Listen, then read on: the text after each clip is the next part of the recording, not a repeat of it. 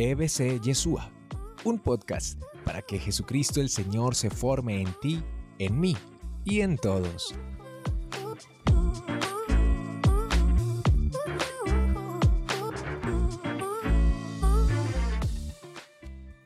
Y hay tres cosas muy lindas que podemos aprender del perdón a nosotros mismos. Empecemos a ver lo bueno. Juan David, pero es que ese error que yo cometí. Juan David, pero es que si usted viera la, la embarrada que yo hice. Hay tres cosas que nos deja. Primero, las lecciones de vida. Puedes aprender de aquellos errores. Se los entregas a Dios, pides perdón y tienes grandes lecciones de vida. Segundo, de lo positivo que podemos sacar de esto, que estos errores y estas fallas nos ayudan para no juzgar a los demás, para no señalar a los demás.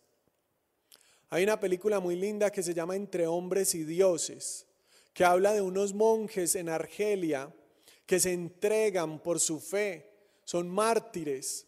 Y uno de ellos dice en la película, mis propios límites, mis propios errores me ayudan a perdonar los errores de los demás, a comprender los errores de los demás.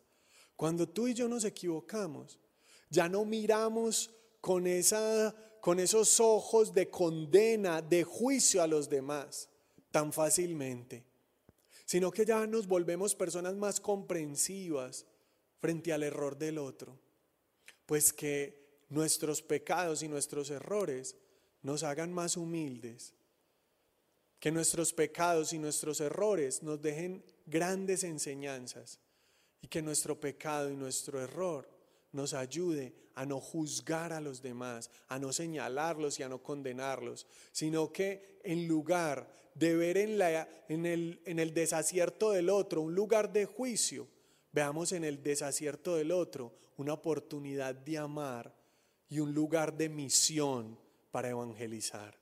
Y tercero, nuestros pecados y nuestros errores nos recuerdan que necesitamos a Dios, que tenemos una necesidad absoluta de Dios. Como dirá preciosamente el Salmo, como el siervo busca por las aguas, así clama mi alma por ti, Señor. Día y noche yo tengo sed de ti, del Dios vivo, del Dios viviente. Como el siervo clama por las aguas, así clama mi alma por ti, Señor. O como lo dirá muy lindo el poeta Tagore, te necesito a ti, Dios mío, te necesito a ti. Lo clama mi corazón día y noche sin cansarse. Y así como las olas golpean la playa una y otra vez, así una y otra vez mi alma grita diciendo que te necesito a ti, Dios mío, te necesito a ti más que al aire que respiro, más que a la comida que me alimenta, más que al sol que alumbra en las mañanas. Yo te necesito a ti, Dios mío, solo a ti. Lo clama mi corazón sin cansarse, una y otra vez lo dice, lo grita.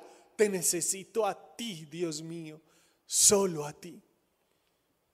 Y es que en últimas, la necesidad más grande del hombre es la necesidad de Dios. Porque el que tiene a Dios lo tiene todo.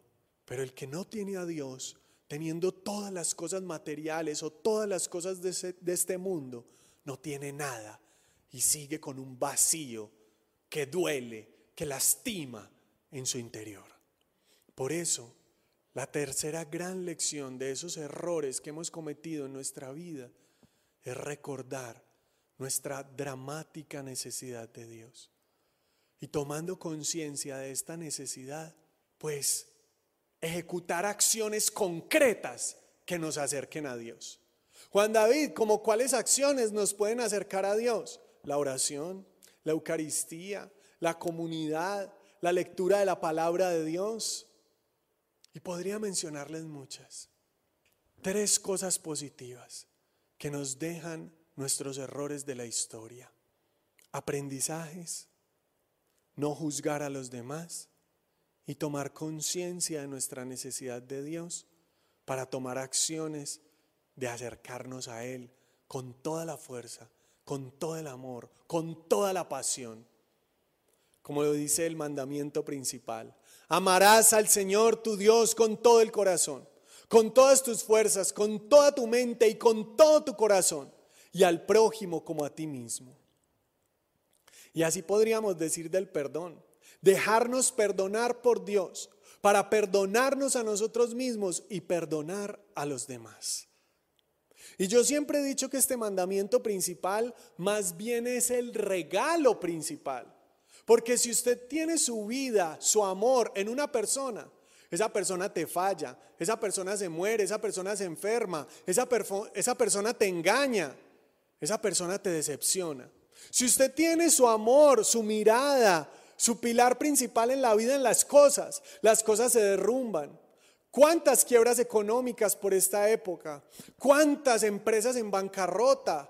¿Cuántos desempleos? Y si ahí está la vida, si ahí está el sentido de nuestra existencia, si ahí está lo más importante para nosotros, pues el mundo lleno de personas perdidas, deprimidas, tristes, angustiadas y hasta suicidios. Pero si tu mirada está puesta en Dios, pero si tu pilar está en el Señor, pero si tu roca fuerte es el Señor, el Salvador, pero si tu más grande y primer amor es Dios, entonces cielo y tierra pasarán y su palabra no pasará. Entonces el mandamiento principal es más bien el regalo principal. Tener la mirada en Dios, la esperanza en Dios, el sentido de vida en Dios amarás al Señor tu Dios con todo el corazón, con todas las fuerzas, con toda la mente, con toda tu alma, con todo tu ser, con toda la pasión de tu existencia. Amarás al Señor tu Dios. Uno es Él. Solo a Él adorarás. Y amarás al prójimo como a ti mismo. Amar al prójimo y tener una sana autoestima.